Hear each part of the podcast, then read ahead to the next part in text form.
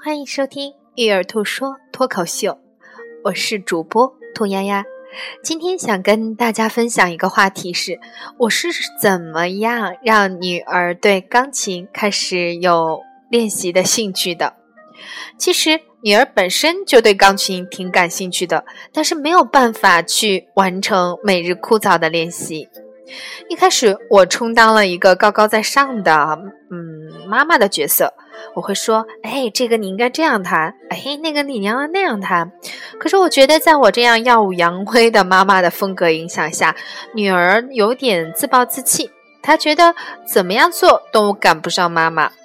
其实后来我才发现，啊，与其在孩子前面示强，不如在孩子前面示弱。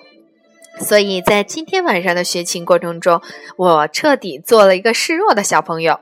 我真的因为溜号了弹错，他会跟我说：“哎，妈妈应该这样弹。”然后呢，当我在跟不上节奏的时候，他会说：“哎，妈妈这个应该是三拍。”通过示强变示弱这样一个角色的转换，其实女儿慢慢找到了做这件事情上的一个乐趣。他可以通过教给妈妈而获得成就感。最有意思的时候，别忘记和孩子有一个非常有仪式感的结束和开始。比方说，现在我们练琴的时候都会戴上一个小皇冠，我们呢啊把它叫做克服困难的小皇冠。当我们戴上它的时候，就代表着我们可以去克服困难。那当我们练完每一遍琴的时候，我们都会 high five 来击掌，一起来。恭喜我们攻破了难关，并且获得了这一遍的练习的成功。